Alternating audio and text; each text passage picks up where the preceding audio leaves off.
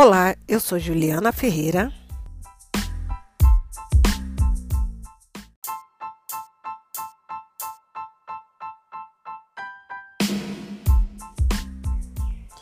Eu sou Paloma Oliveira.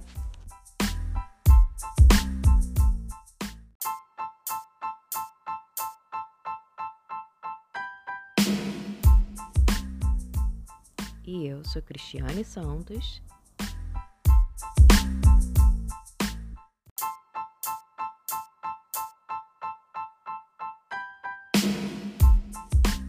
E estamos dando início a mais um episódio de Nizinga Podcast. Dessa vez falaremos sobre mercado de trabalho, algo tão importante e tão latente nos últimos tempos. Com a pandemia, veio crescendo o índice de desemprego e a exclusão do, das ofertas de trabalho, de oportunidade de trabalho e de desenvolvimento profissional. É isso um pouquinho que a gente vai falar hoje e trazer para a reflexão de vocês, não é mesmo, meninas?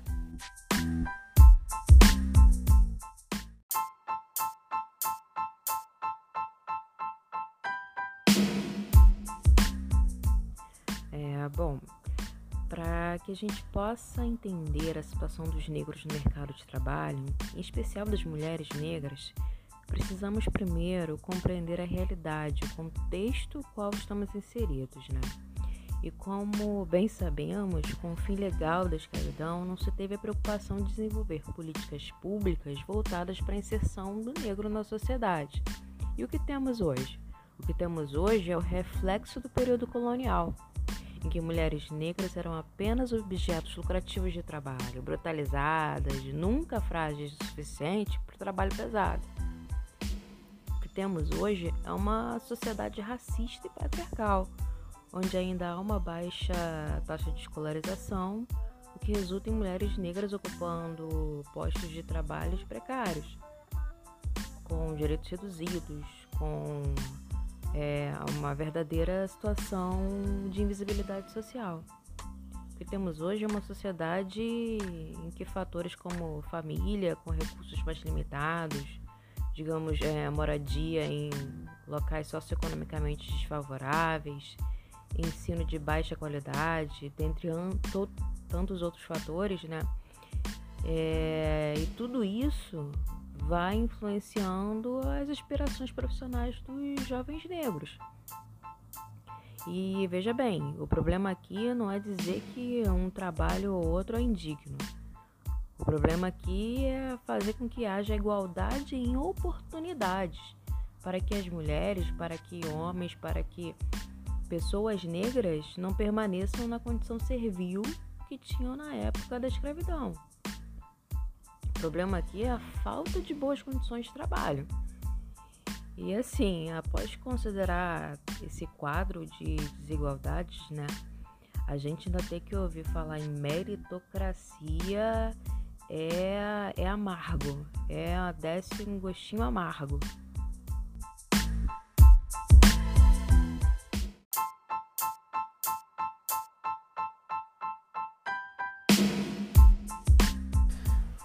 Pensando nessa questão né, de mercado de trabalho, é, me veio à mente o que aconteceu comigo assim que eu passei para a prova da OAB, né? Porque a gente passa aí por esses anos, né, de faculdade, não sei o que, depois vem a OAB. E aí para mim foi muito difícil assim para conseguir emprego. Eu lembro de vários dias eu tipo imprimir várias, vários currículos e levar no centro da cidade, né? é engraçado, né? Falar isso. Centro da cidade. Mas eu lembro, assim, de. Nossa, ter andado por muitos lugares lá no centro, né? Porque é o foco de, de escritórios de advocacia. Então, eu fui em diversos lugares, né? Levei currículo, passei a tarde toda andando pelo centro, todos os prédios que eu passava, né, que eu via assim que tinha algum escritório, eu ia lá e deixava. Só que é aquilo, assim, aqui, isso me deixou bastante frustrada, né? Porque não foi só um dia. Salvo engano, eu, passei dois ou no máximo três dias fazendo isso pelo centro da cidade.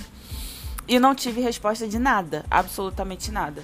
E isso me deixou, me deixou bastante frustrada pelo fato de, assim, eu não ter tido nenhum tipo de resposta, sabe? Nem pelo menos assim, ah, não gostei, E sei lá, né? Eu acho que o mínimo que nesses casos poderia ter acontecido é alguém falar, olha, a gente vai dar uma olhada se tem. Mas assim, ninguém, ninguém nunca me respondeu. E como né, a gente vai desenvolvendo essa conversa hoje, a gente sabe, né, o fato disso ter acontecido, né? O, o racismo é algo muito absurdo. Então, ele mina também as nossas expectativas, porque a partir do momento que você faz uma faculdade e você faz uma prova para ser apta a exercer essa profissão e nada acontece, você fica se questionando assim: será que era para eu ter, feito isso? Será que não seria melhor eu ter cursado outra coisa? Aí vem também a questão do concurso, só que o concurso é algo a longo prazo, né? E muitas vezes a gente precisa de algo concreto naquele momento. Então, pensar em mercado de trabalho é pensar assim, rever a minha trajetória, né? De como foi difícil para conseguir emprego. E aí quando eu consegui também foi numa situação que basicamente eu tinha que pagar para trabalhar e era também do direito. E assim, as pessoas muitas vezes nem fazem ideia, mas assim, é, normalmente o escritório de advocacia, eles não assinam carteira. Você entra como associado. E aí você recebe, é, dependendo da ação que o, que o escritório promover e tudo mais, as, as pessoas recebem o, o que for, né, do resultado dessa ação. Só que isso, né, a gente sabe que é difícil de acontecer. Então, a gente passa por várias questões, porque era justamente a área que era para promover o direito, é onde a gente não tem garantia trabalhista. Ai, gente, é cômico isso.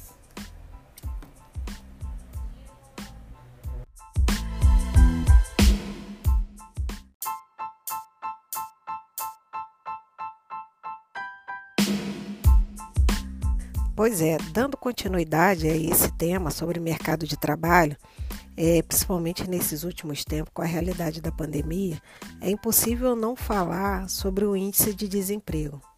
Nós já chegamos a bater aqui no país 14% do desemprego, onde a maioria dos desempregados é da população negra, são profissionais negros.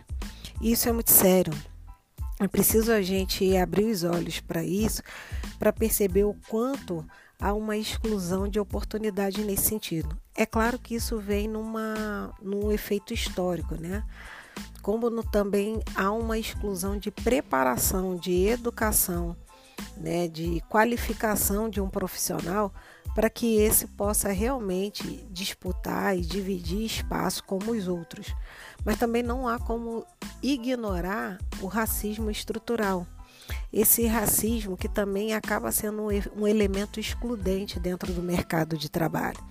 Por isso, a gente acaba observando muitas das vezes que as vagas, né, embora hoje não é mais possível, né, fazer a declaração discriminatória de raça, mas há uma discriminação indireta, né? Eu atuo no direito antidiscriminatório e a gente vai percebendo exatamente, principalmente nas, nas vagas, nas oportunidades de trabalho, que a discriminação indireta são fatores muito reais, né? são elementos muito reais.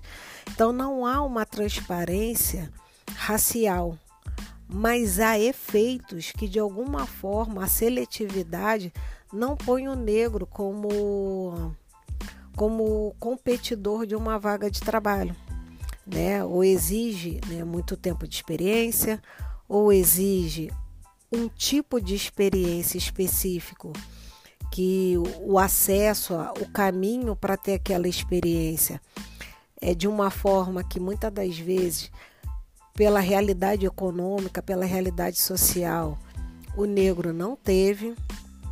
Então, são várias as formas dentro de um mercado de trabalho que quando a gente vê o resultado estatístico, né, de um percentual tão significativo, a gente não pode ignorar, não pode desprezar.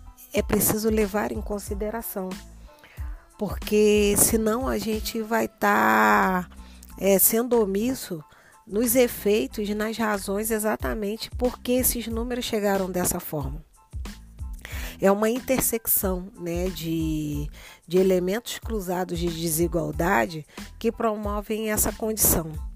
E não é possível fazer isso sem levar em consideração também que dentro de, desse percentual, desse, desse afetamento à população negra, há o gênero, né? A mulher negra, ela é a que mais sofre dentro do mercado de trabalho. Não só para ter acesso, mas como para ter resultado. A sua renda, muitas das vezes, ela corresponde a menos da metade da renda de um homem branco. Isso é real, né? Por quê? Porque não há uma qualificação, não há uma uma avaliação, uma valorização daquele, daquela mão de obra, né? Reconhecendo somente a mulher negra ocupando o mercado de trabalho em lugares de, de subalternidade, né? De lugares de que não tenha é, status, que não tenha poder, que não tenha fala de decisão. E, essa, e, e isso é uma verdade que todos nós acontecemos é realmente um grande marco que sempre marco, né? Que sempre que a gente tem a possibilidade de celebrar, como esse projeto do qual vocês são ouvintes, de ter três mulheres negras profissionais reverberando sobre assuntos diversos. A partir exatamente não só das nossas experiências pessoais, mas das possibilidades profissionais que nós temos. Então, assim, é, é um caminho longo, a gente vai vendo os movimentos acontecerem, mas ainda é muito expressivo e muito transparente e essa falta. Então, ao falar de mercado de trabalho, que a gente vê esse percentual e a gente vê a intersecção, não é possível não avaliar isso dentro de um aspecto de gênero, porque há diferença dentro dessa pirâmide social e o mercado de trabalho não fica fora de valer essa pirâmide em nós, né?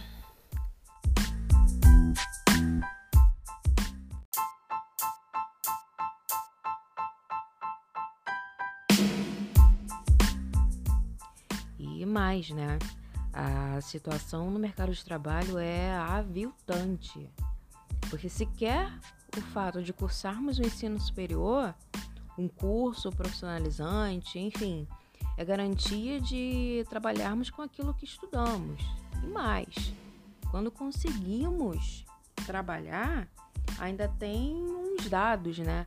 É, tem dados que comprovam que pessoas negras é, apresentam, mulheres negras, melhor dizendo, apresentam menores retornos por ter ensino superior se comparadas a homens brancos um homem branco que tem um ensino superior ganha quase 50% a mais do que um homem é, branco com ensino médio.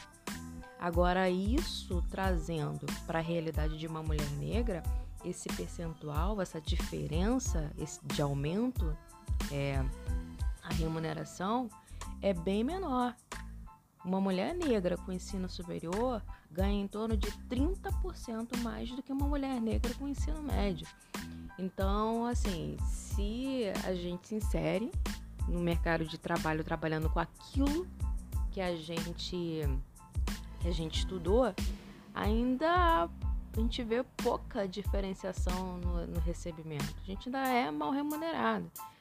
É, no Brasil, como a gente bem sabe, não, não remunera. Quanto mais se estuda, não, não quer dizer que pra gente é, mais a gente vai receber conforme é, aquela capacidade ali, aquela preparação ali que a gente teve.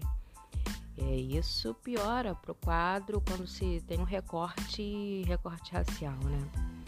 Então, realmente a situação é problemática e não não é nenhuma não é nenhuma surpresa é, a gente ir pro afroempreendedorismo. Afinal, negros, negras empreendem desde quanto tempo? é, desde a época de escravização de seus corpos, né? É, temos aí a, a, o exemplo das escravas de ganho, né?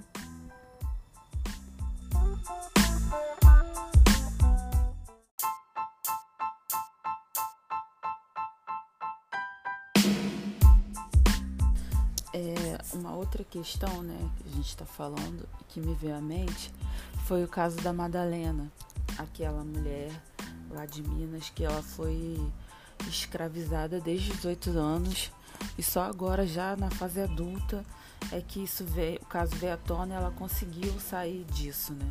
Mas que existem várias outras Madalenas, né? Infelizmente, a gente vive ainda numa sociedade com esse com essa ideia escravocrata, colonial, de que as pessoas existem para servir as outras, né? E aí essas pessoas são as negras servindo as brancas, infelizmente. E infelizmente, de novo, casos como esse são comuns. É porque muitos também não são trazidos à tona, né? Mas recentemente teve um caso da empregada doméstica que pulou, né, da casa da, do apartamento da sua patroa, porque ela estava vivendo também numa, numa situação de, de cárcere privado, sabe?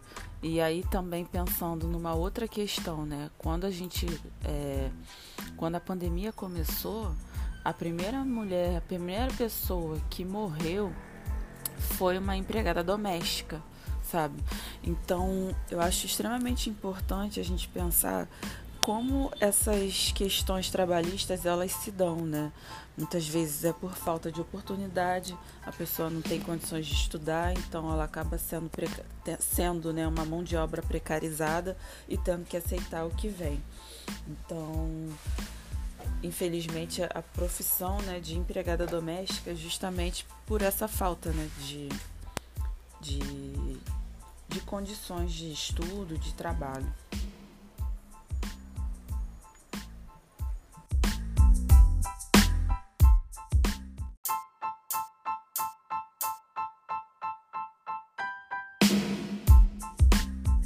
Ah, e, e é importante trazer também, dentro desse tema, para uma reflexão ampliada que o, o mercado de trabalho na população negra ele é expressivo dentro da formalidade, né?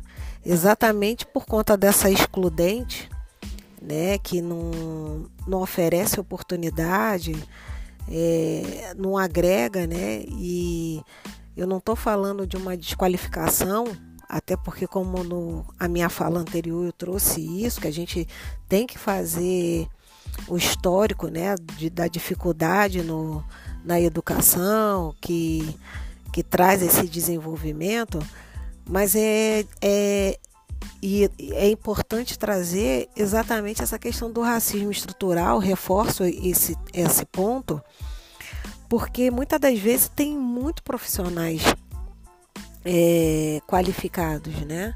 Mas a gente não tem um, um, uma absorção desses profissionais exatamente dentro desse quadro do racismo. É, nós não vamos ser ingênuos e esquecer a crise econômica do qual a gente está vivendo, né? num território mundial e no território nacional mais ainda. O que dificulta muitas das vezes para o empregador também é, oferecer oportunidades né, de uma forma geral, porque ele não tem segurança nem no próprio na própria atividade, nos próprios negócios, que dirá estar tá oferecendo uma oportunidade a outros.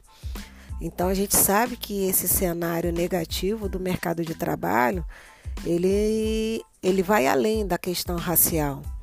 Mas é, voltando ainda da questão racial, porque ela tem uma significação um significado muito grande, muito importante, é preciso trazer novamente e, e pontuar a dificuldade dentro da estrutura social de reconhecer o, o outro como profissional e não como racial. Ah, alguns meses atrás foi feita uma pesquisa dentro do nosso cenário né, jurídico, que é a atuação profissional de nós três, né? É administradora desse podcast, somos três advogados, e dentro desse cenário, uns dois meses atrás, foi apresentada uma pesquisa que muitos colegas nossos, muitos advogados ou profissionais juristas, são contra a cotas raciais. A maioria, né, são contra as cotas raciais. Zero surpresa, né, de que isso ainda aconteça, porque a gente vai vendo um todo social. Mas também a gente fica pensando quanto da necessidade de, de política de inserção, né, para isso, para que essa essa subjetividade possa haver alguma mudança, né? Que isso também acaba reforçando o cenário negativo do mercado de trabalho que a gente se encontra, né?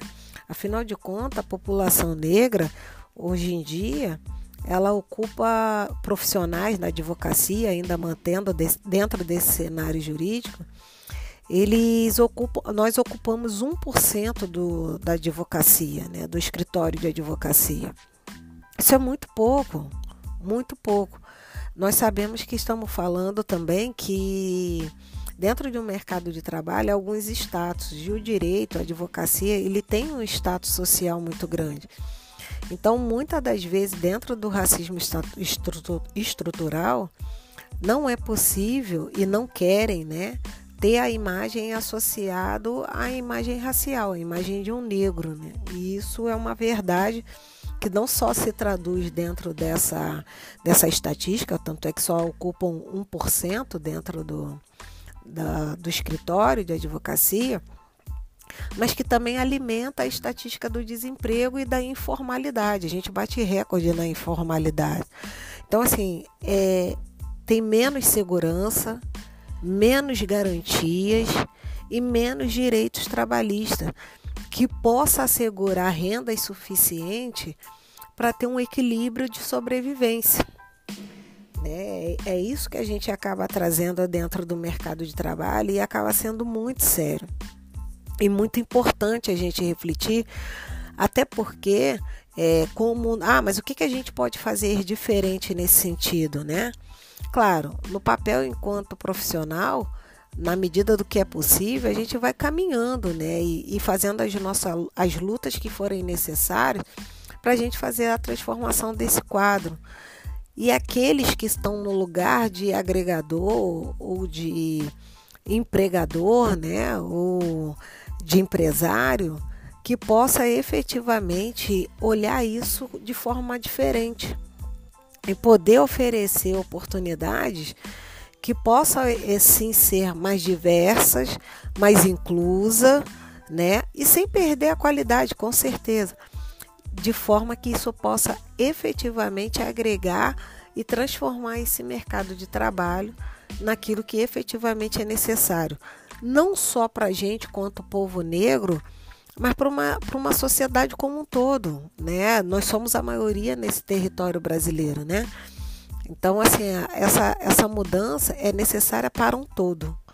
E é isso que a gente acaba esperando que sempre o mercado de trabalho possa haver mudanças subjetivas para que objetivamente haja efetivamente uma inclusão e um, e um desenvolvimento necessário.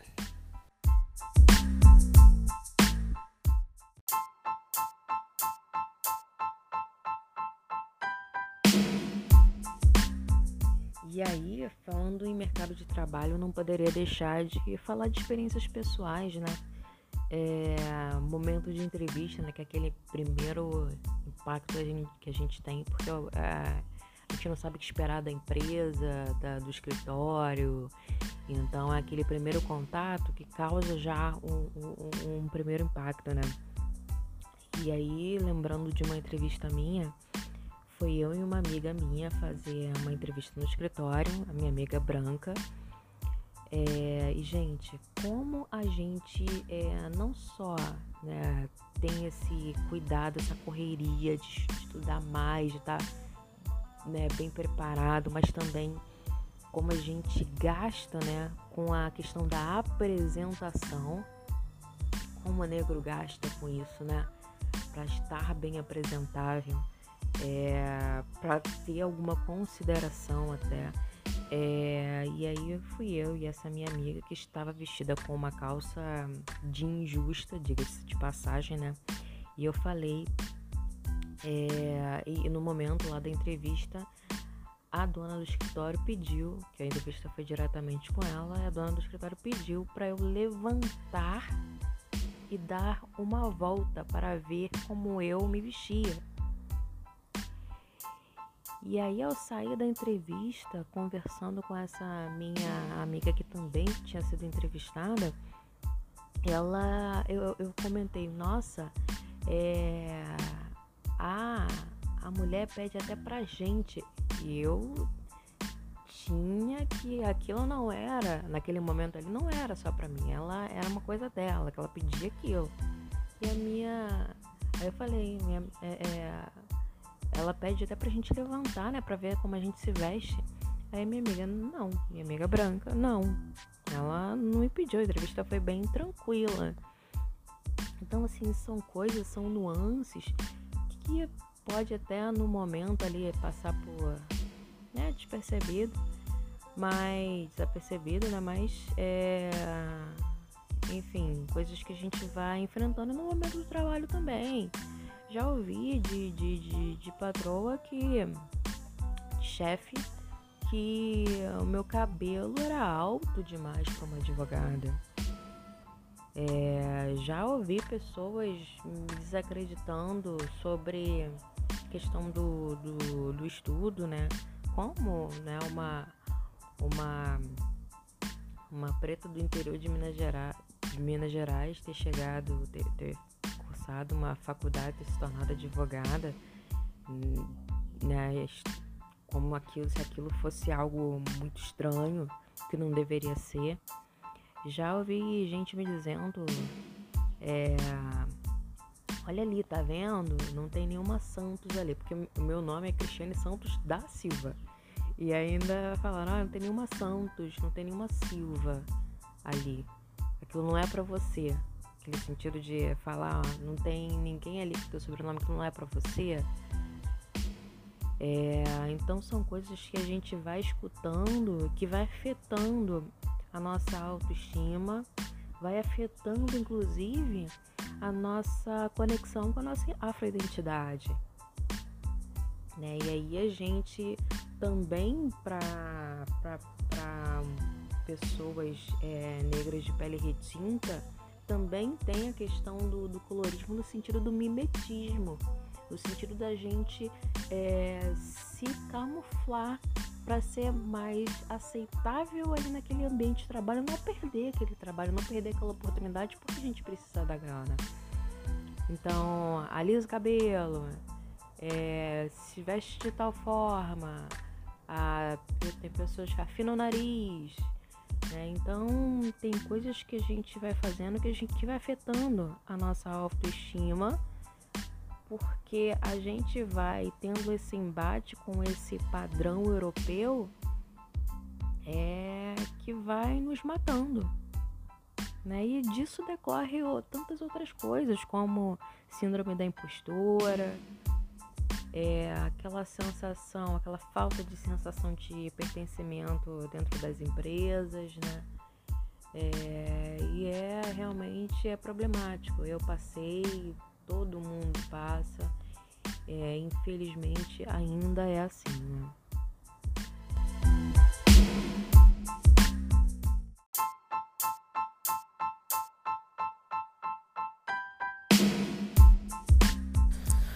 E um ponto assim que eu acho bastante relevante é a gente pensar a diversidade no mercado de trabalho, sabe?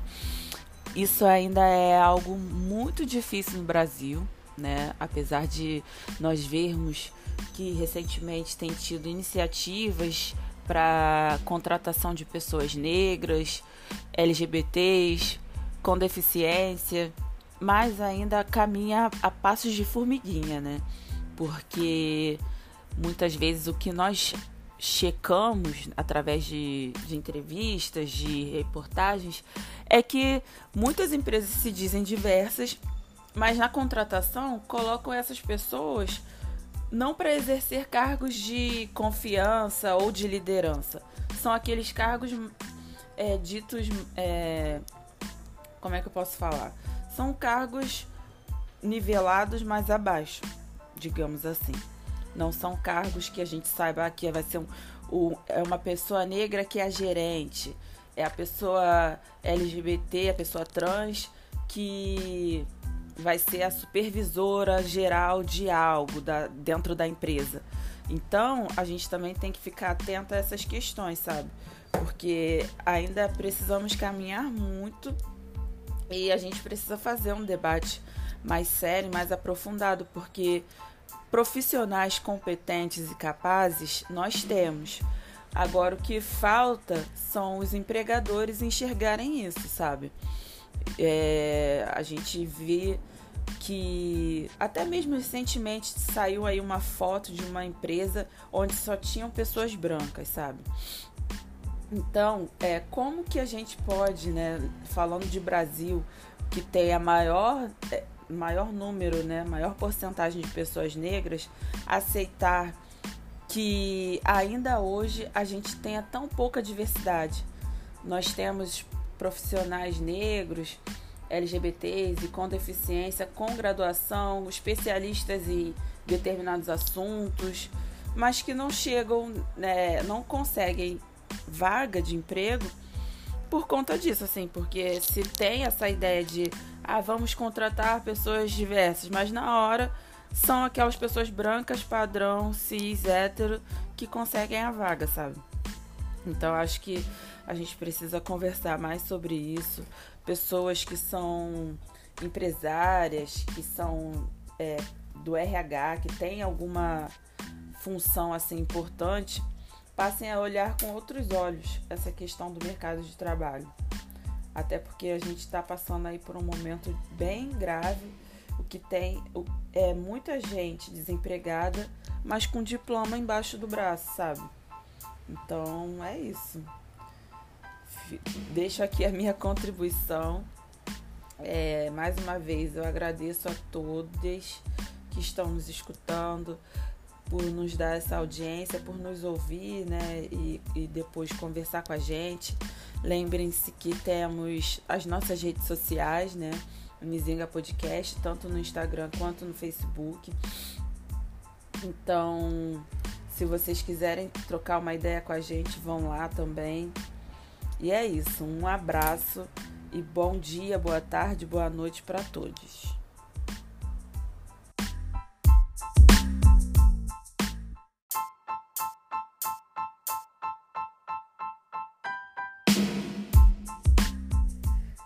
Então é isso, né? A gente vê essa necessidade de políticas públicas, assim como as cotas, ainda que sejam muitas das vezes é, negadas, né, de aceitação por alguns, como eu trouxe no, na palavra anterior, né, no, no cenário da, da advocacia, mas as cotas raciais são necessárias para que haja uma promoção de, de igualdade mas que não parem nelas, né?